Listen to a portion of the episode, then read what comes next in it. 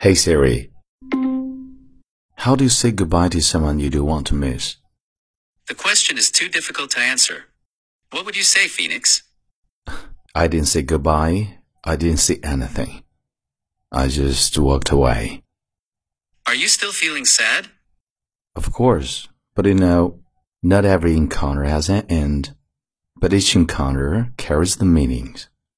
Yes, some people are there to help you grow. So, I wish you happiness.